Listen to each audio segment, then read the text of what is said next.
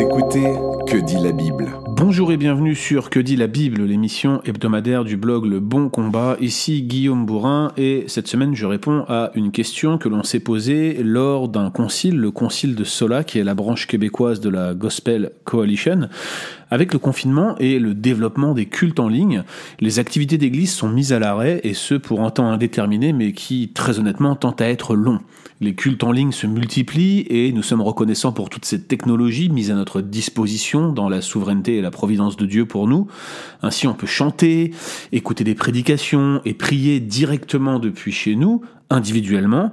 Cependant, dans ce contexte d'isolement individuel, le problème se pose en ce qui concerne la Sainte Seine et le baptême. Quelle devrait être notre attitude en ces temps où nous sommes séparés de corps et en quelque sorte unis par la data? Alors quelques éléments de réponse. Tout d'abord, le, culte en ligne n'est pas un moyen de grâce. Le rassemblement dominical l'est. Et Calvin, euh, plein d'autres auteurs ont écrit sur les marques d'une vraie Église. Calvin disait euh, partout où la parole de Dieu est prêchée et entendue, c'est-à-dire, il faut le comprendre, ce qu'il entend par là, reçu pour être obéi, c'est ça qu'il entend par entendu, entendu. Donc partout où la parole de Dieu est prêchée et entendue, et les sacrements sont administrés conformément aux instructions de Christ, il y a, à n'en pas douter, une Église de Dieu qui existe. Voici donc ce que dit Calvin. Il faut la parole de Dieu prêchée, il faut qu'elle soit entendue, et il faut qu'il y ait les sacrements, c'est-à-dire baptême et scène administrés, conformément aux instructions de Christ. Il me semble qu'on a là la marque d'une vraie église, s'il manque un seul de ces éléments-là, on se rend compte qu'on a quelque chose qui n'est pas complet, on n'est pas en présence d'une église telle qu'elle est décrite dans le Nouveau Testament. J'insiste sur la parole prêchée et entendue dans la définition de Calvin, parce que par entendu, comme je l'ai dit, il va de soi que l'on entend reçu pour être mis en pratique. C'est-à-dire qu'il y a quelque chose qui est d'une dimension de mise en application quasi immédiate. On reçoit la parole pour comprendre quelle est l'instruction que je vais devoir mettre en pratique, et cette mise en pratique est presque toujours décrite dans la Bible comme une forme de sanctification progressive qui prend un caractère communautaire. J'ai écrit à plusieurs reprise à ce sujet dans Que dit la Bible et euh, sur le bon combat, pardon, et je vais joindre à ce podcast Que dit la Bible l'ensemble des liens ou en tout cas une partie des liens sur lesquels je parle du caractère communautaire de la sanctification. Je me souviens par exemple d'un article de Michael Horton qu'on avait traduit qui est absolument magnifique, qui décrit le rôle de l'Église dans la sanctification. Je le joindrai dans les liens de ce Le risque, si on commence à s'habituer au culte en ligne, c'est de tomber dans une attitude de consommation. Alors je sais bien que c'est ce qui est tout le temps dénoncé, mais si on prend l'habitude d'être dans une attitude de, de, de, de, passive devant un Facebook ou un YouTube Live, eh bien le risque, c'est que nous devenions passifs en général dans, notre manière d'appréhender l'évangile.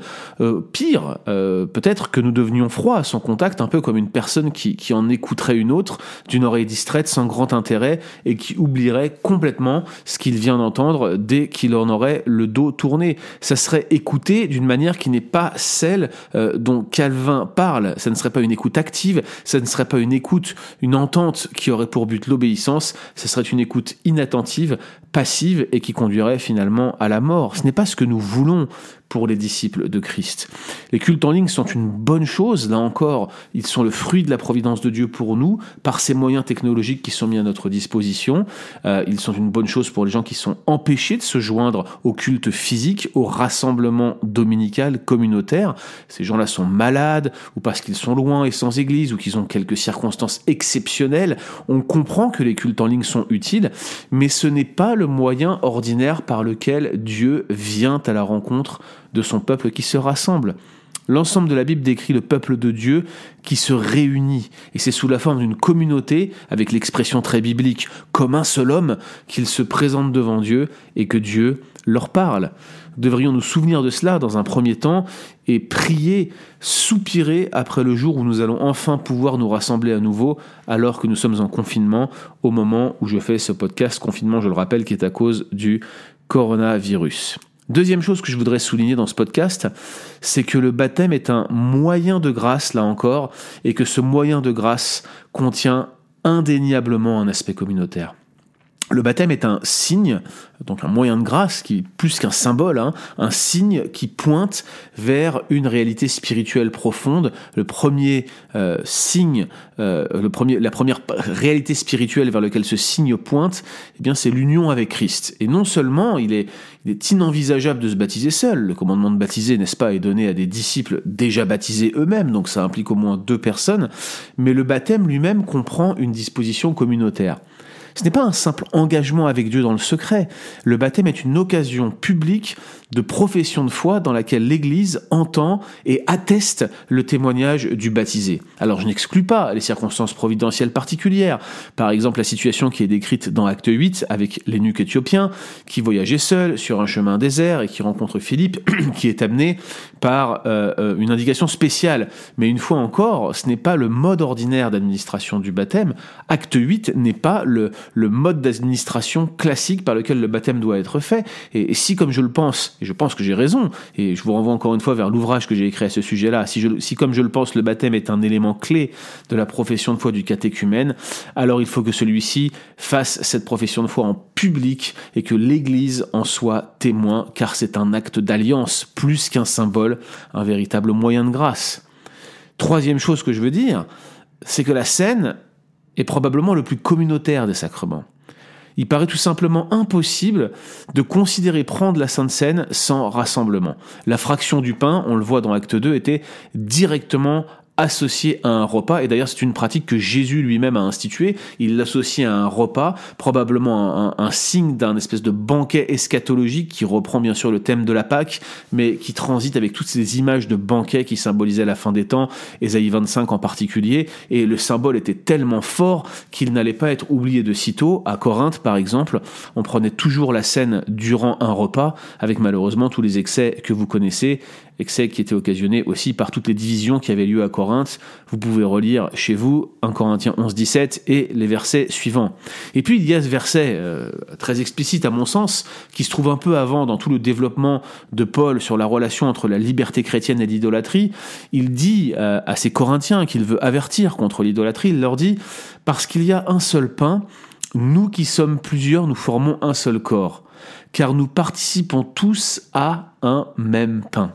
Vous voyez que Paul ici souligne la présence du corps tout entier dans son expression locale qui semble être nécessaire et même requise pour le repas du Seigneur. C'est une sainte convocation.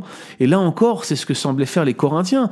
Lorsque toutes les factions, pour certaines qui étaient en conflit, je le rappelle, eh bien, elles se rassemblaient ensemble. C'est le verbe thème à partir de 1 Corinthiens 11, 17, euh, sunerkomai, qui revient à plusieurs reprises entre 1 Corinthiens 11, 17 et 1 Corinthiens 14, 40. Ils se rassemblaient ensemble pour célébrer ce sacrement du repas du Seigneur. Et pour Paul, c'est ce rassemblement comme un seul homme que je mentionnais en introduction qui est en vue.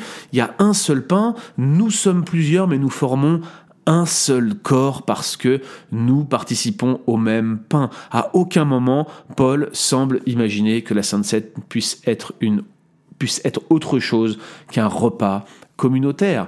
Par conséquent, lorsque vous prenez la scène chacun chez vous avec votre petit gobelet devant votre caméra, eh bien, il faut le dire, ce n'est pas ce que Paul avait prévu et ce n'est tout simplement pas ce qu'on peut appeler la scène du Seigneur.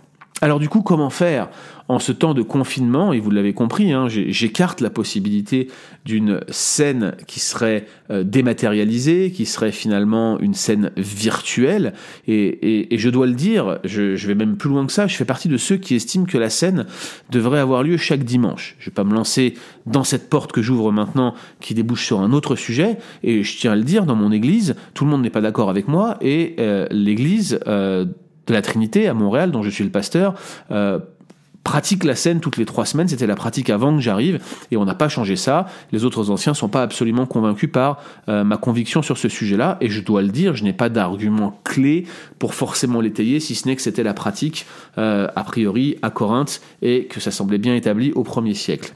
Les protestants français du, XVIIe siècle, à cause de la persécution, prenaient euh, souvent la scène une seule fois par an. Il y avait toute la pratique du mérou, là c'était une espèce de, une espèce de pièce de monnaie qu'on se passait euh, de personne en personne pour montrer qu'on appartenait bien à la communauté, pour pouvoir euh, éviter d'être découvert par les persécuteurs. Et le fait de prendre la scène une fois par an en cause de ces circonstances exceptionnelles ne posait pas davantage de problèmes éthiques. La scène est bel et bien un moyen vecteur de la grâce. C'est sûr qu'on aimerait le faire plus souvent, mais ce n'est pas un sacrement qui produit lui-même la grâce. Ce n'est pas le sacrement ex opere operato des catholiques. Il n'est pas nécessaire au salut. Il est un moyen de grâce qui rappelle le salut déjà acquis, mais vous ne mourrez pas spirituellement parce que vous vous abstenez de rassemblements physiques ou de saintes scène quelques semaines, même si la situation est inconfortable et qu'on aimerait l'éviter. Bobby Jamieson, qui est euh, pasteur assistant à Capitol Hill Baptist Church, a écrit juste hier un article sur euh, The Gospel Coalition euh, américaine, dans lequel il conclut admirablement son propos, propos qui est d'ailleurs tout à fait similaire au mien. Il dit Toute souffrance implique une perte, et toute perte est une forme de souffrance. En ce moment, au milieu de bien d'autres pertes et souffrances, les chrétiens du monde entier souffrent de la perte de leur communion hebdomadaire et directe. La compassion nous incite à atténuer cette perte autant que nous le pouvons. Mais nous ne pouvons tout simplement pas l'effacer. La scène elle-même n'est pas simplement destinée à satisfaire nos cœurs par la bonté de Christ, mais aussi à alimenter un désir de voir sa face, de le contempler. Je vous le dis, dit Jésus, je ne boirai plus de ce fruit de la vigne jusqu'au jour où je le boirai de nouveau avec vous dans le royaume de mon Père. Et Bobby Jamison de conclure que l'absence momentanée de ce repas terrestre vous donne encore plus faim pour ce futur repas céleste. Amen. Retrouvez d'autres épisodes sur www.leboncombat.fr.